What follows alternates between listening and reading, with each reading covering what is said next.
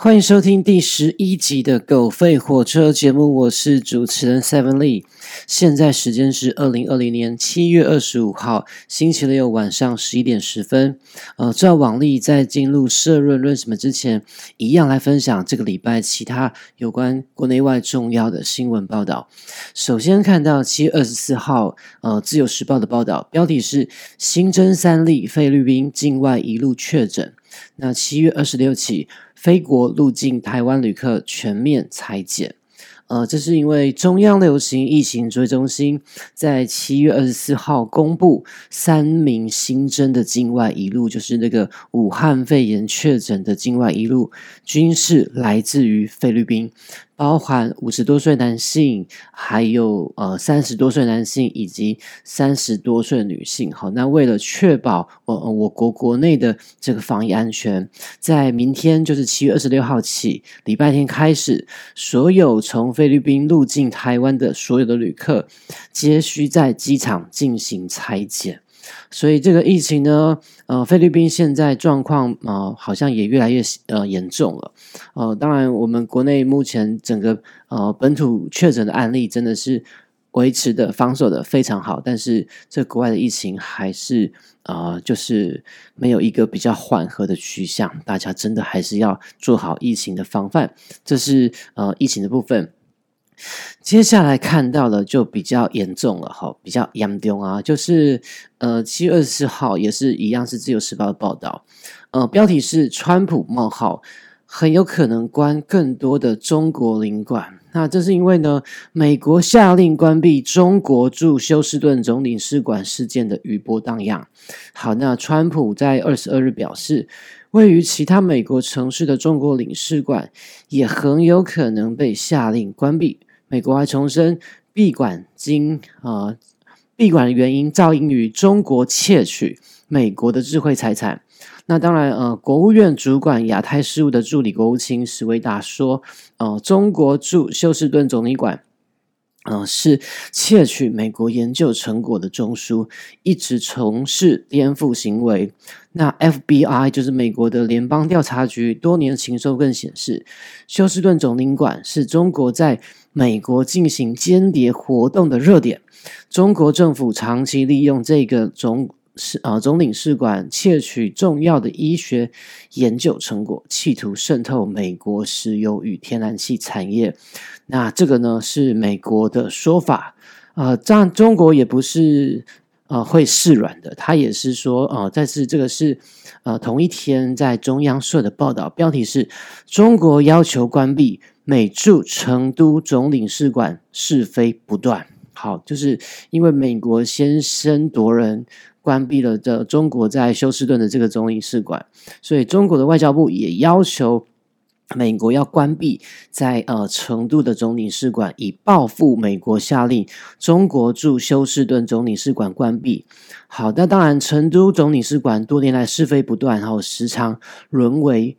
呃，外交纷争之地，也是源自于中国西南部的四川省省会的成都市，是美国非常重要的外交据点。哈，因为美国驻成都的总领事馆的它的含呃领域就是扩及的范围呃非常的大。哈，包括是呃中国的四川省、云南省、贵州省、西藏自治区以及直辖市重庆。吼，那这是中国的反击。那当然呃。另外一篇，另外一篇也是中央社的报道。他说，中国命美驻成都领事馆关闭。那白宫，美国一定有回应嘛？然后白宫呼吁说，不要以牙还牙，因为刚刚美国的说法是说，因为那个休斯顿的中国总领事馆是一个呃长期进行间谍活动的一个据点。那不是没有理由要叫中国关掉的。那中国不能够意气用事哈，来叫美国也关掉在中国驻成都的领事馆哈。美中的呃这个互动，美国中国最近越演越烈哈。我们之后待会会提到相关的社论。好，再来是看到呃呃这个是在。七月二十四号，一样中央社报道，哈，它的内容是说，呃，美国国务卿庞佩奥就是在二十三日发表了非常重要的演说，他以新的暴政直称中共政权的作为，并说呃，美国希望与爱好自由的国家合作，共同促成中国的。转变哈，那他这个呃演说的地点非常特殊，他是在呃南加州约巴林达，就是在尼克森纪念图书馆，意义非凡哈。因为尼克森他是呃派这个之前在呃美国担任安全顾问的基辛吉与中国接触。一九七二年那时候，呃，中国还没有跟美国建交，那时候是中华民国，就是台湾，后就是那时候还是跟美国有邦交的。那时候尼克森就派基辛吉去跟中国接触，然后在没有建交情况下呢，尼克森就亲自前往中国北京去会见毛泽东，呃，并签署美中第一个联合公报。所以这一次庞佩尔在呃这个尼克森纪念图书馆的。地方哈，这个重要的地方发表了一个重要演说，可见这个矛头是直指这个中国而来的哈。那这个第二个的重点就是说，啊。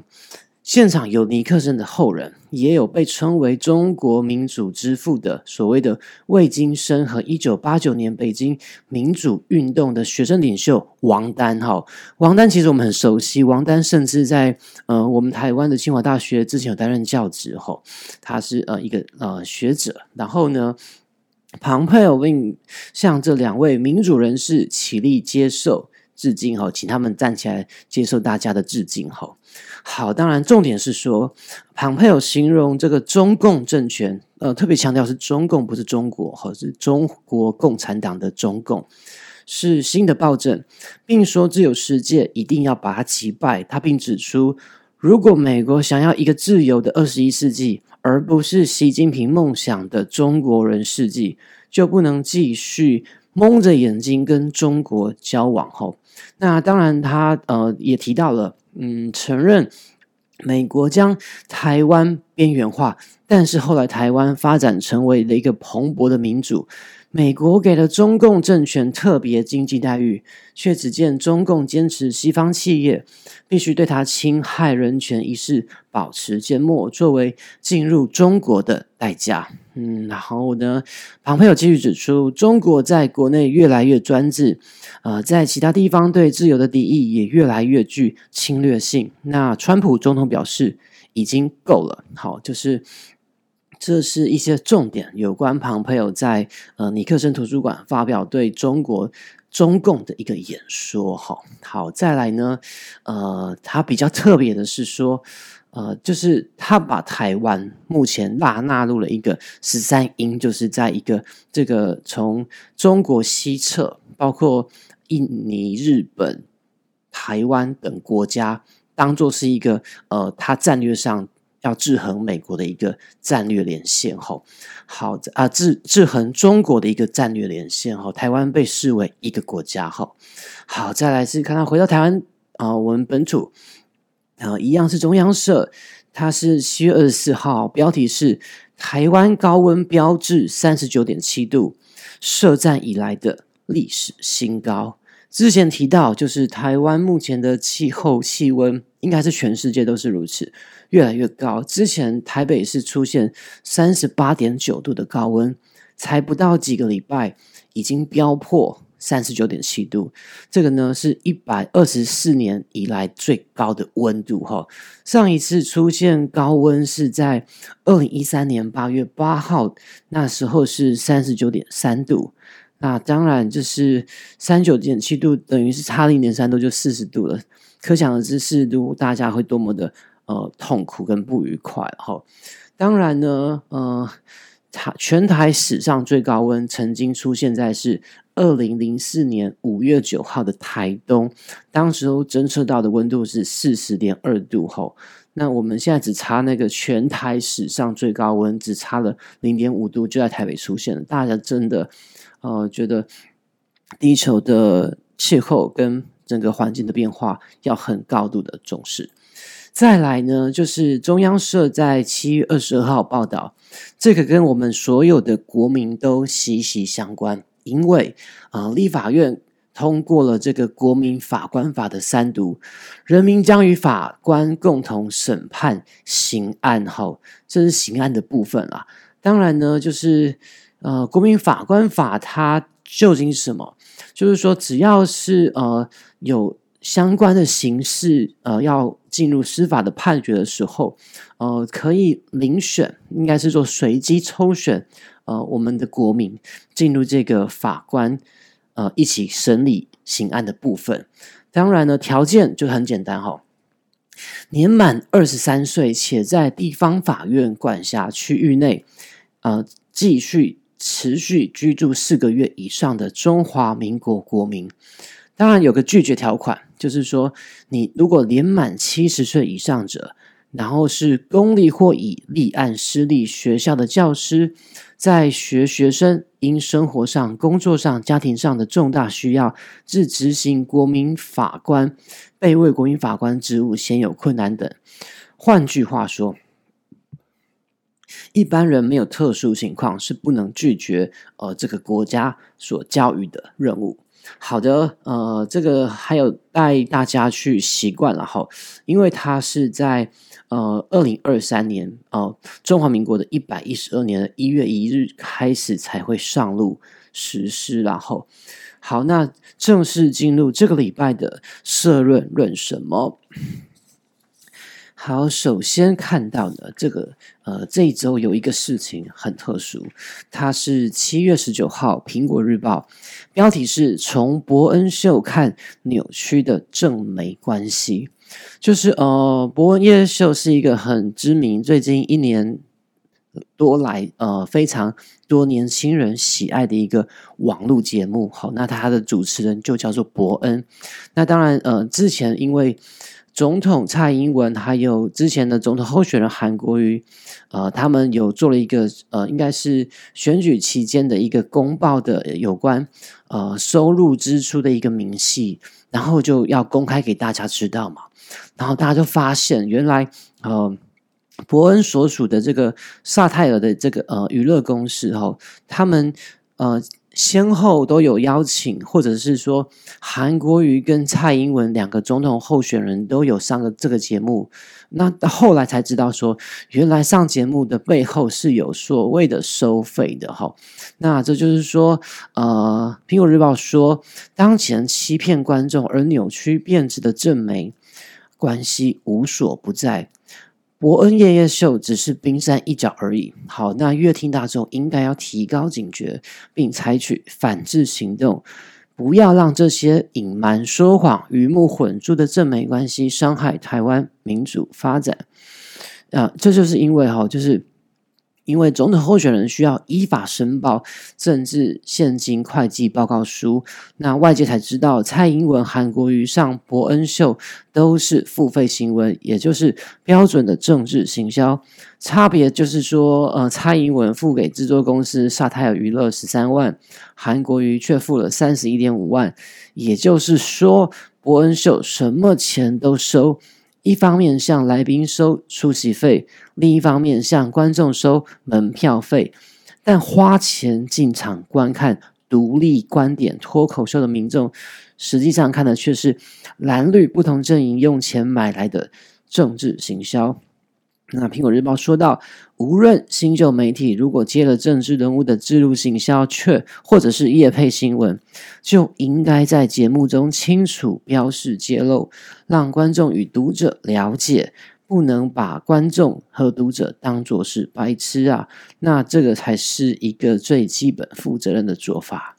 好，狗吠火车说，媒体是行政权、立法权、司法权三权以外所谓的第四权。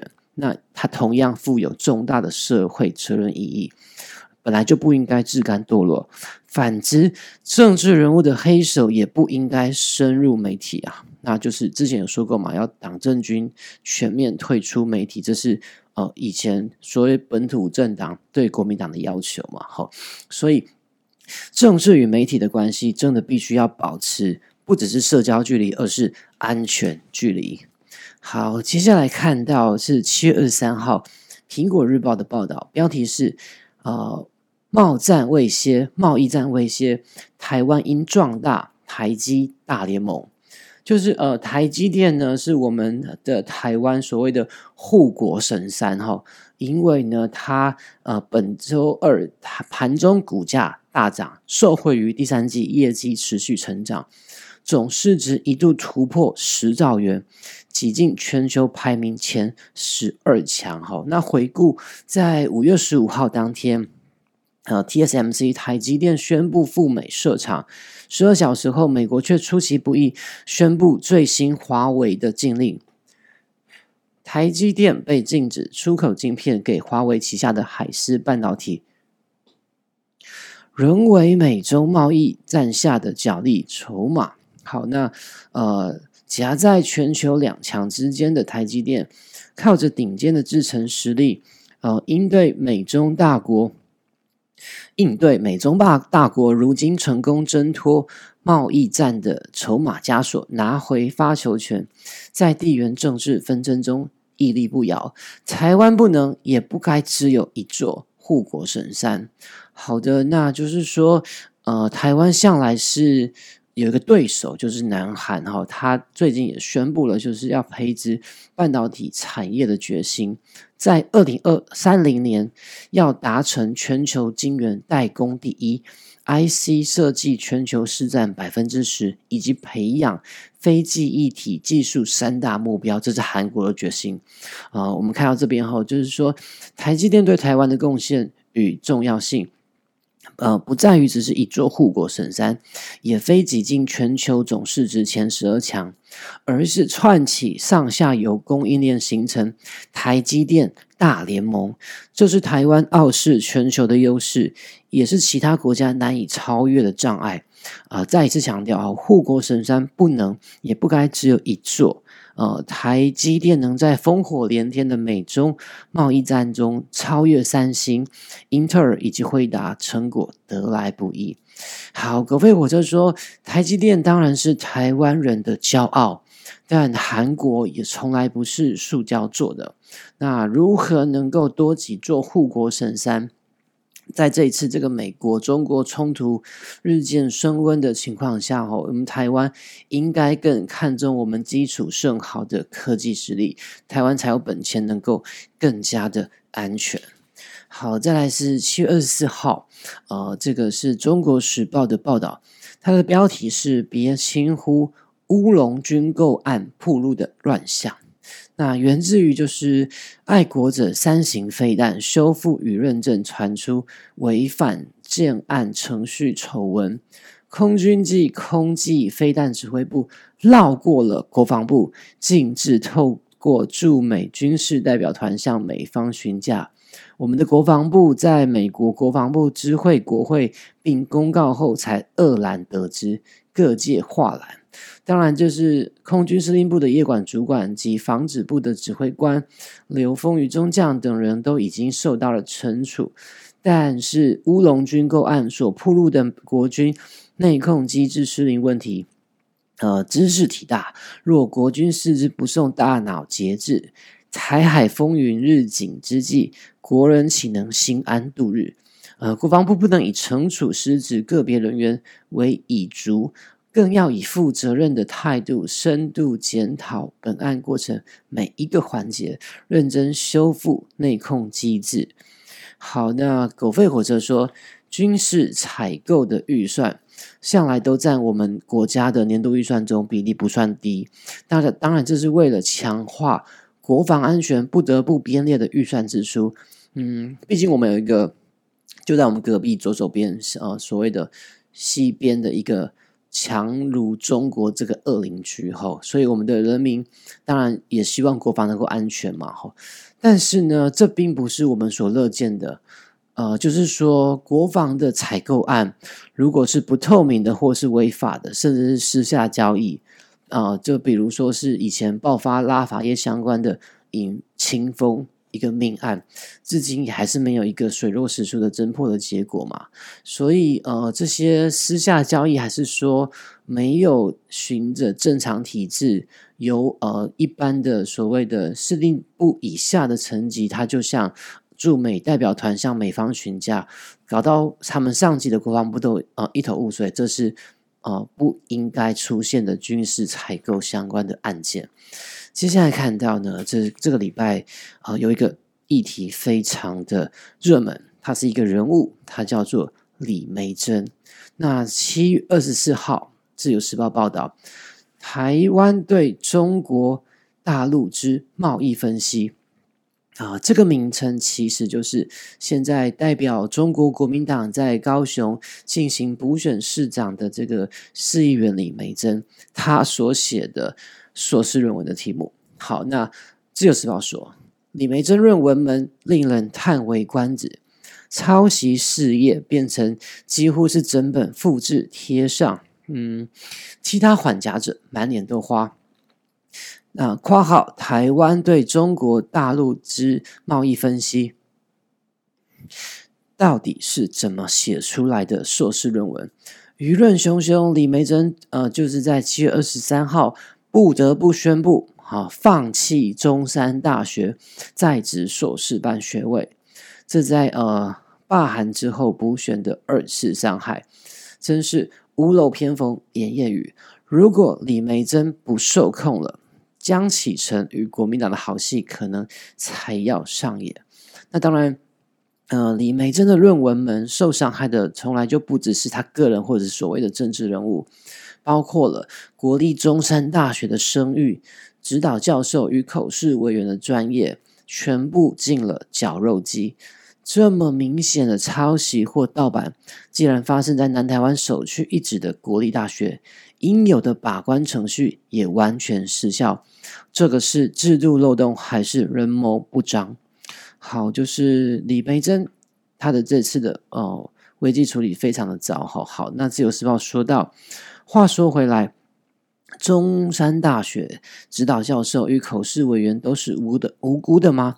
恐怕也未必这么说，无意呃突出贬义他们，而是呼吁大家面对高教机构近年来的通病，为了张罗学校经费，为了拉拢政商关系，有些高教机构大开方便之门，开设在职专班学位课程，以便政治人物洗学历，这种公关不读中大有之。就是不仅仅是中山大学有这种状况，而利用此捷径者是否尽到学生本分，论文是否亲力亲为，难免令人起疑。这个呃，接下来最后自由时报说到，有志改变的党主席就是江启臣，受命于为难之间，九二共识买办文化想改也改不了，高雄市长罢免。补选使不上力，却必须负责。这位博士主席学位论文、学位论文应该没有问题。万一败在别人的论文门，只能说此天亡我也，非战之罪也。好，那狗吠火车说，李梅珍涉及的论文门事件，应该是少数。呃，是非立判难以狡猾诡辩的政治公关事件哈。当然，刚才说过了，李梅珍这一次处理这个论文们的这个公关的相关的一个危机应变，非常的糟糕了哈。当然，这个不仅仅是呃李梅珍她人格与诚信需要被放大检视与检讨。呃，当然，抄袭论文不是一个能够容忍于台湾目前学术伦理这么的呃正常的一个现象哈。呃，也必须看到呢，他在这一次整个危机事件的荒腔走板的处理哈。当然，这篇论文呃审定的相关教授也难辞其咎哈。这些口试委员也好，指导教授也罢。呃，毕竟是中山大学一个国立大学的教授群，或者是呃外聘的一个教授帮他审定的论文哦，他们真的也必须利用时间出来跟社会说明他们当初是怎么样来审定这个论文，他们呃就是必须给清楚的跟社会大众一个清楚的交代跟说法。好，上半段的狗飞火车在这边要即将进入一个段落。好，接下来我们听一首好听的歌曲。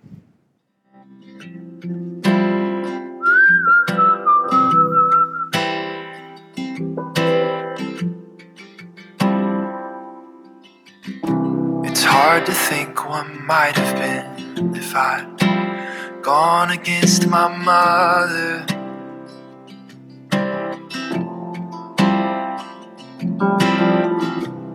Life had led me right to you. But would there be another?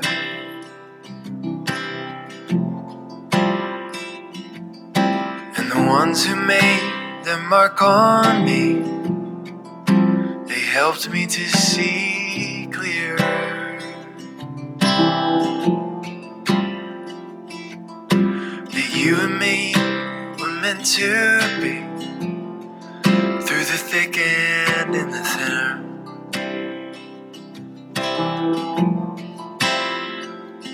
I think about it all the time. There's a meaning for our lives. We didn't meet just because we're supposed to. And there's more than crinkled smiles of the chocolate in your eyes, the highlights in the way your heart moves. We're gonna mess up. That don't mean that it ain't love. I'll be okay as long as you are by my side. Life is a cold rush of everything I've done. But I know the faith is gonna make it if we try. I said hello. This may or may not be me. But yes, I'm looking for you.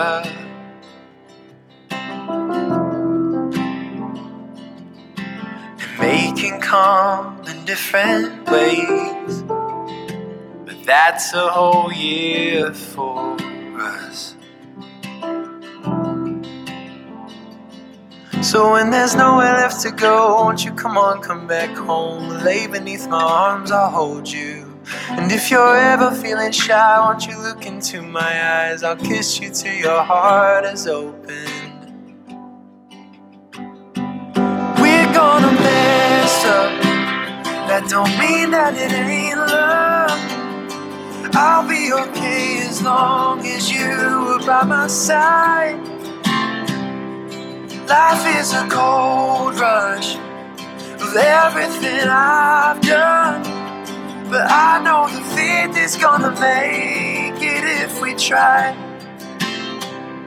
And now that it's different, it will never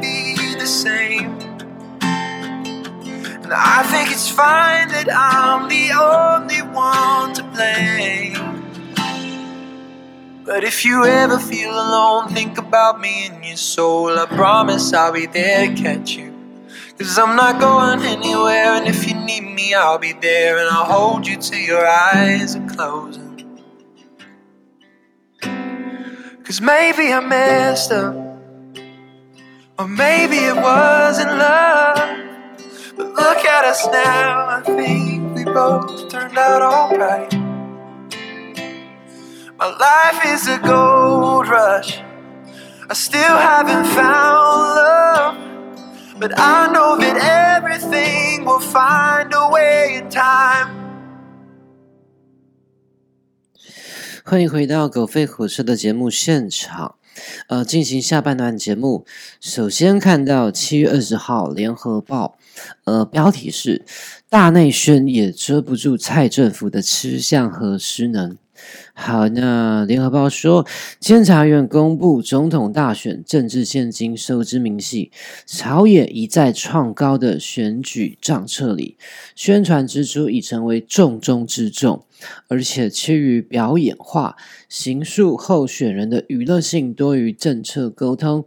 竞选连任的蔡总统已有国政舞台。不但把国政行程跑成选举行程，还有国家选举队开道陪跑，却人砸重金买人气。讽刺的是，随着一连串用人为师、吃相难看以及治国失能等政治素颜走光走光，啊，总统精心镀金的形象已经开始掉漆。好，那联合报提到，蔡蔡英文三次参选总统都不计重本经营文宣，在这一次宣传的经费占总支出逾五成，并即发挥空战计能，从网军到自媒体、社群平台全数收编，开出史上最高得票数之后。然后他更将这套战绩扩及政府部门，于是出现史上最碍眼的阁魁，最多的网络小编和随时更新的精美梗图，文宣机器铺天盖地，却仍遮不住府院党各种失能事态。嗯。大内宣越砸钱，越凸显执政团队的弱点。蔡政府对民间批评毫无反省，却要求党内研究钢铁韩粉现象，用心经营网络社群。网络有批评的声音，啊，就用社违法送办。上位者走火入魔，无怪百官只重网络声量，无心施政。而大内宣的最严重后遗症，就是治理失能。好，上一季苏内阁高唱防疫有成，结果经济衰退远胜疫情，失业率不断攀高，只重口罩无重视，百业荒芜，玩残振兴券的经济部长沈荣金却高声副阁魁，交通部长林佳龙撒钱就观光无效，变酸业者没竞争力就退场。好，那最后呃，联合报说到。八百一十七万票养大绿营胃口，大内宣不仅是执政党吃相难看及治国失能的遮羞布，更蒙蔽人民对国家内外处境的认知。好，狗吠火车说，重视宣传经营网络已经是近些年来融入选举文化中不会缺席的一环。不论党派，不计色彩，这是取得人民呃认识与信任的其中重要方式。无法责怪谁，但是政府是否有正常发挥，甚至甚至是超水准的执政效能，才是值得人民探讨与忧心的。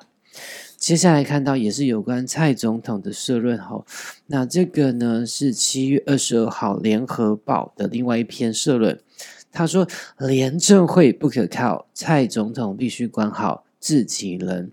还有那标题就是“嘎迪郎”哈，那内容是说，蔡英文在民进党全代会上宣誓，要用行动证明，让全面执政必定腐化的剧本不会成真。他并要求民进党廉政会制定更合乎人民期待的廉政规章，但是他化身刚弱，蓝营及提报前立委。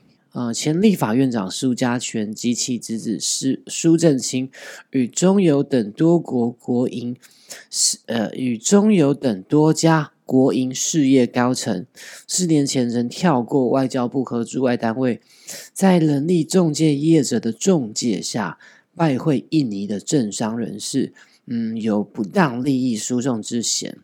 这些行为，政府内部没有其他规范可管吗？好，这个是呃前两礼拜提到过的哈。那联合报再一次说，总统府秘书长哈苏家全最近频频与公营事业抽佣与不当交往交往有所牵扯。稍早啊，其外甥张仲杰在唐龙有铁公三级跳升任至总经理，并将标案自肥全家。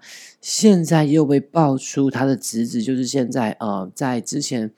二零二零年这次选战中，呃，在屏东选出连任的立法委员苏正清后，接受企业施邀出访印尼，刻意跳过正常外交管道会晤政商后，好，那当然呢。呃，根据国民党出示的我国驻印尼代表处发给外交部的电文，其中提到，呃，驻印尼代表陈忠曾向当时往返的经济部次长王美花，现在是部长哈，直陈我公营事业（括号已被若干中间人操控），嗯。企图将我政府相关部会及驻外管处机制排除在外，以遂其个别势力。呃，若视电文为真，这已是丑闻级别的事件。啊，尽管外交部及相关人员皆就国民党指控的时间点做出撇清，却无法回避对这个电文指称的事实。好，嗯，蔡总统人马涉及利益输送疑云。的案例还不止于此。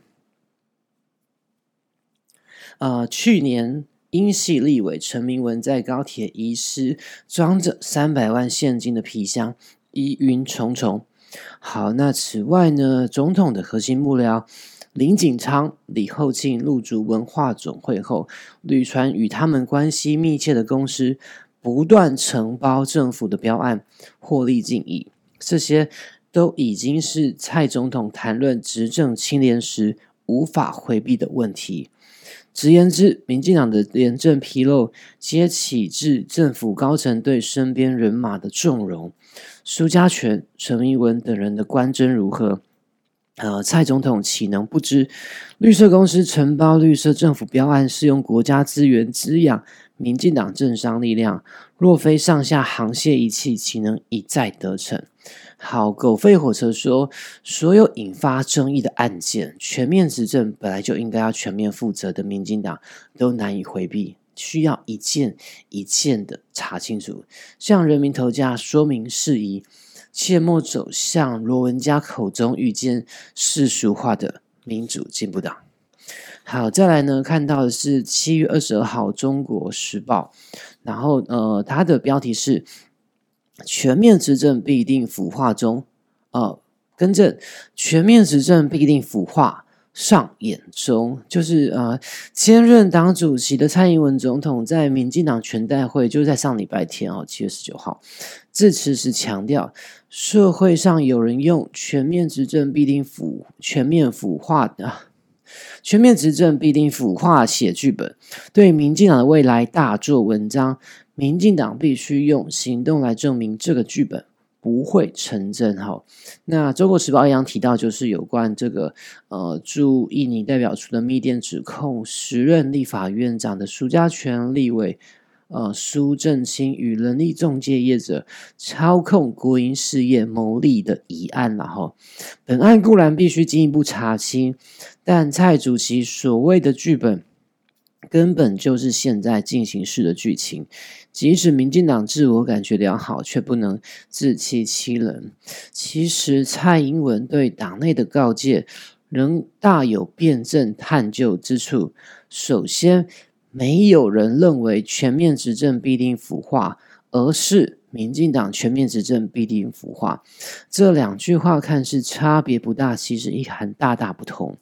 全面执政的的确必未必就一定会就会腐化，政治学理或实务上也没有人做这样的主张。因为掌握行政、立法两体系的全面执政，本就是政党追求的最高目标，所以全面执政绝非罪恶。呃，只有一党独大又压制或缺乏制衡与监督，才是滋生腐化的温床。英国艾克顿爵士百余年前说：“权力使人腐化，绝对的权力使人绝对的腐化。”这句名言确实颠扑不破。这不仅是人性的通病，也是政治经验的结果。为何会有这样的流弊不断产生？归纳起来有两个原因：一个是当权力越大时，其所资掌控的资源就越多；其他人因为机遇或期待，呃，其资源的赏赐与分享，遂在监督制衡的诸多环节，睁只眼闭只眼，监督少了，自律标准跟着降低，久而久之，便造就了当权派的腐化。嗯。第二个是与改革的惰性有关，哈，未掌权者通常会努力改善自己，改善，呃，改进效率，凸显自己的亲民形象，以促成权力结构的取而代之。但对掌权者而言，他不需要积极投入去改善什么，只要维持现况即可。所以，改革者对清廉的努力总是比掌权者来的要多。久而久之，掌权者相对而言就自然腐化了。这对总是把改革挂在嘴边的民进党尤其受用。好，那综上可知，想要单靠当权派内部的自律来抵挡腐化。事实上极为困难，嗯，只有落实外部的监督机制制衡才有可能。这也正是民主政治三权分立设计的真谛。那狗吠火车说，总统新的任期才开始两个出头月后，但几个亲近总统的所谓的党政高层人士，却不断有事端让总统呃无端被波及后，那任何的不法事情都可以。办掉，但却也正一点一滴吞噬总统的权威。那没事当然最好，但若真的有偷鸡摸狗，真的必须要悬崖勒马，不要葬送总统的清誉和八百一十七万多人民的付托。好，这是呃有关蔡英文总统相关的社论报道。接下来最后四篇社论谈的是呃台湾、中国、美国乃至于日本目前的关系跟状态为何？好，那七月二十号《中国时报》标题是“台湾最不安的未来四个月”。啊，接下来是七月份嘛，四个月后是美国总统的大选，十一月三号、四号左右哈。那好，那中国时报说，《华盛顿邮报》发表，然后台湾能存活川普第二任期吗？那专栏文章指出，呃，民主党候选人拜登当选对台湾比较安全。拜登目前在各种民民调中大约领先美国川普总统十个百分点。看来在十一月三日投票后，台湾相对安全。但这个推论呃背后的逻辑是，未来四个月内，嗯，台湾将面对严峻的风险。民进党政府应该要有危机意识。七呃，自从七月一号香港国安法立法实施后，美国、中国在台海及南海军事活动更见频繁，军事部署与对峙急速升温。呃，台海已成为全球最新的热点。那台湾位处美中对抗的最前线。川普政府是否会透过强化、提升美台关系作为压制中共的手段？那中共是否会诉诸军军事或其他行动加以报复？那台海现状是否将因此改变？潘朵拉的盒子一旦打开，局面将顿然失控。这将是台湾所面临的立即挑战与威胁。具体而言，美国大选主轴已演变为谁对中国更狠？那为了拉抬摇摇欲坠的选情，不可预测的川普很可能加码利用台湾制衡中国、中共的部分。台湾虽然在美中台三边关系中居弱势，仍因大声疾呼要求美中同时降低在台海的军事活动及耀武扬威。大多数的战争都是因为误解及误判，加上意外与不经意的动作而发生。台湾必须主动降低冲突风险。狗吠火车说，以目前美国总统大学大选进行的民调，川普现在是稳定的落后拜登。那十一月三号就要进行美国总统大选了，不到四个月后，那川普势必会想尽办法利用各种力量拉抬选情。但无论如何，台湾都不希望成为。呃，就是注定被牺牲掉的妻之后，我们真的承担不起。接下来看到的是《自由时报》七月二十二号，标题是“别上呃伟大战略家的当”。好，那中国对美国的斗争似乎进入新的阶段。中国外交部长王毅在中美智库媒体视频论坛提出三点：第一个，中美双方不应寻求改造对方。二，我们仍愿本着善意和诚意发展中美关系。三，坚持走对话合作之路。接着，中国驻加拿大大使呃崇培武出席加中贸易理事会主办的网络研讨会，也强调，相信后疫情时代，两国务实合作的空间会更加的广阔。这一类的讯号必须正确解读，以免掉入陷阱。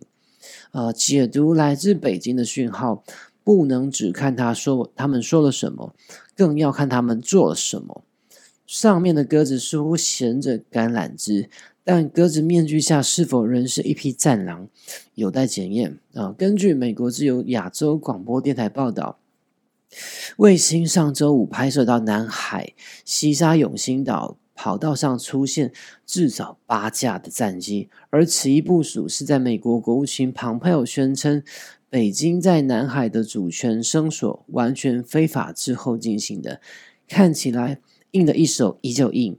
美国国防部长艾斯培是正确的，他直指中国肯定想在地区内取代我们，最好还是全球舞台上取代美国。只要北京继续“一带一路”。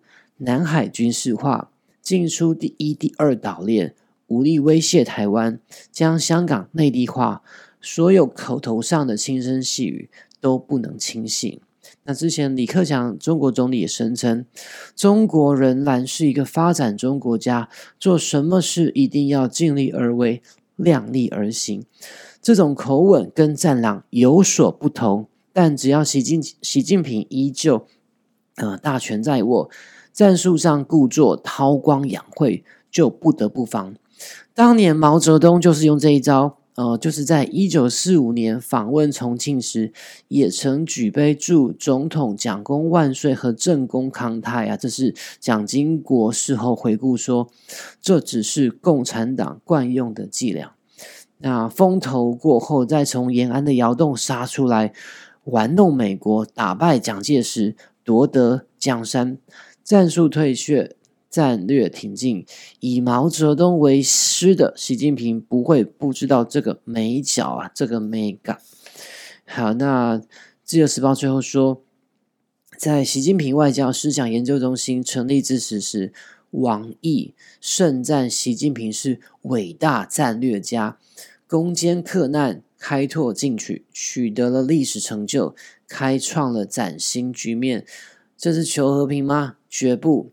这是表面说手，背后却准备皮手。此时此刻，只要对手上当，就是习近平的机会。狗吠火车说：“人前手牵手，背后下毒手，令人朗朗上口。”那习近平能一手将中国复辟成为现在帝制的模样，他绝对不是三脚猫功夫。哈，美国现在非常忧虑中共领导下的中国崛起。当然也忌惮习近平的一举一动，台湾真的要小心，不要被习包子、习大大、维尼熊给骗了哈。好，最后第二倒数第二篇，呃，七月二十三号联合报标题是安倍的外交曲线，蔡政府的僵直硬呃僵硬直线，呃，就是在日本的自民党通过决议要求取消习近平访日之际。日本政府决定提供七百亿日元补助八十七家日本企业撤离中国大陆，将生产线转移到日本国内或者是东南亚的国家。然后，呃，就是包括了在石原市议会通过钓鱼台更名案之后，中日钓鱼台主权争议也开始升温。那中国大陆公务船连续多日进入钓岛的领海。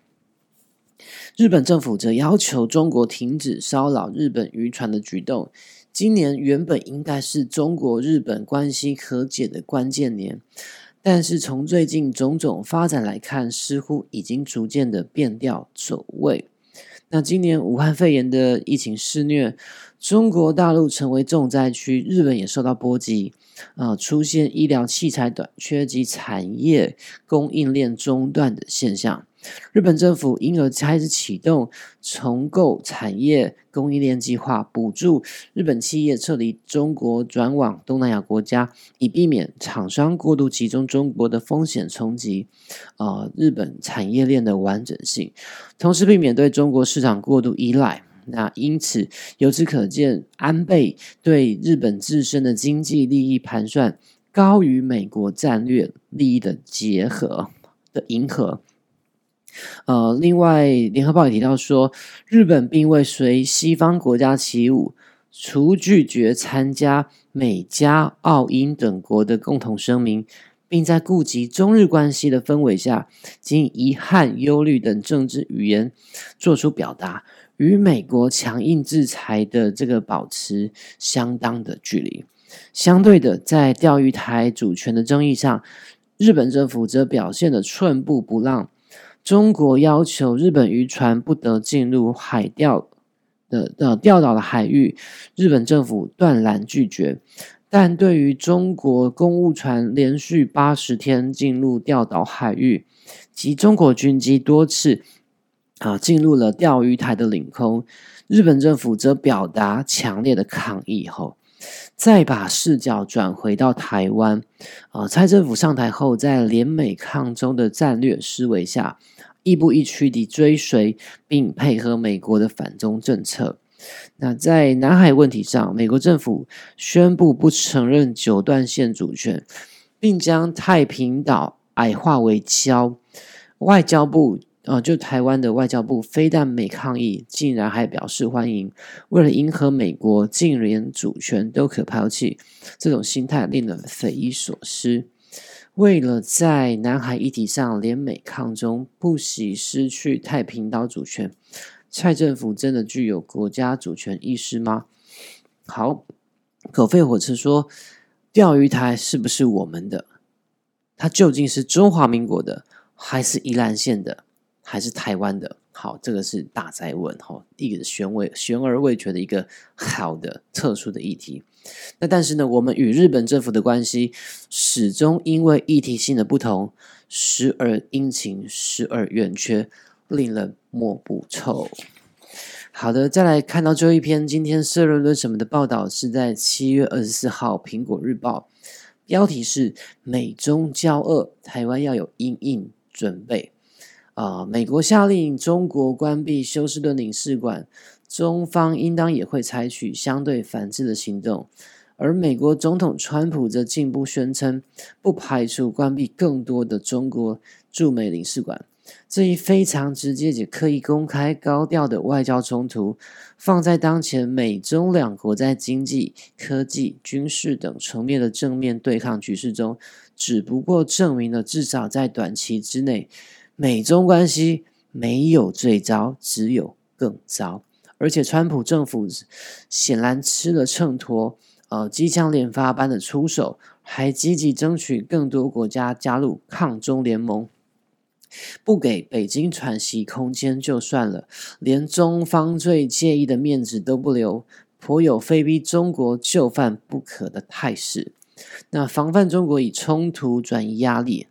这个呢，是今年是中共政权的大凶之年，人祸天灾接连，经济社会问题如水患，有溃堤之危。习近平即使党政军特一把抓，再怎么使尽手段维稳镇压异己，也无法避免民间党内出现孰令自知的质疑，压力可谓空前。美国选择此时出手，固有众多因素。也是看到习近平与中共政权目前内外皆乱、多病齐发的窘境，若不动手，更待何时？那呃，《苹果日报》说到，面对如此全面且强大的压力，北京有没有可能吞下去？啊，《苹果日报》说，当然可能。中共是个既好面子，但有时候也可以完全不顾面子的极端性格政权。打落牙齿或血吞，韬光养晦，虚图再起，有很多说法可以交代过去。而且虽然未必有利习近平或中国共产党，对中国与中国人民却是有利的长远之计。那台湾面积虽小，却不脆弱，尤其不可让北京以为台湾脆弱，以致产生可以动歪念头的误判。由于市局的变化迅速，台湾并没有太多的。美国时间可以好整以暇上健身房锻炼肌肉，而是要以团结的样貌与实质的内在展现台湾所有党派之争。然而，面对存亡考验时，却将齐心保台。台湾除了要让自己看起来不脆弱，还要使自己有能力承受万一出现岩浆喷发的变局。只有做到这一步，台湾才够资格在当今市局定位自身的角色。